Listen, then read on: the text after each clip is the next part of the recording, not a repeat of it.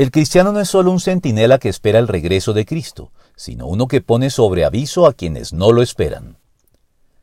La responsabilidad del centinela a la que hemos hecho repetida alusión en estos segmentos no tiene que ver solo con la ya señalada actitud vigilante y expectante del creyente, en especial en oración e intercesión, a la espera de la manifestación de Cristo en su segunda venida, ni con la obligación algo ingrata y de no muy buen recibo de advertir a quienes viven sin tener a Dios presente sobre las consecuencias nefastas de estas actitudes y conductas para su calidad de vida y para su destino eterno.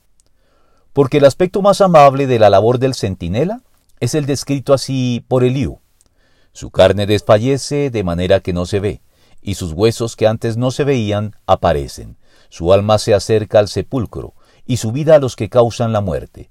Si tuviese cerca de él algún elocuente mediador muy escogido, que anuncie al hombre su deber, que le diga que Dios tuvo de él misericordia, que lo libró de descender al sepulcro, que halló redención, su carne será más tierna que la del niño, volverá los días de su juventud. Job 33, 21 al 25. El centinela está pues también llamado a ser este elocuente mediador, que anuncia a quienes desfallecen bajo el peso de sus pecados, que Dios en la persona de Cristo tuvo ya de ellos misericordia, y los libró de la muerte y la condenación eternas, rescatándolos de su condición caída para llevarlos a nacer de nuevo, el más grato anuncio hecho por el centinela a la luz del Evangelio. A ti, hijo de hombre, te he puesto por centinela del pueblo de Israel.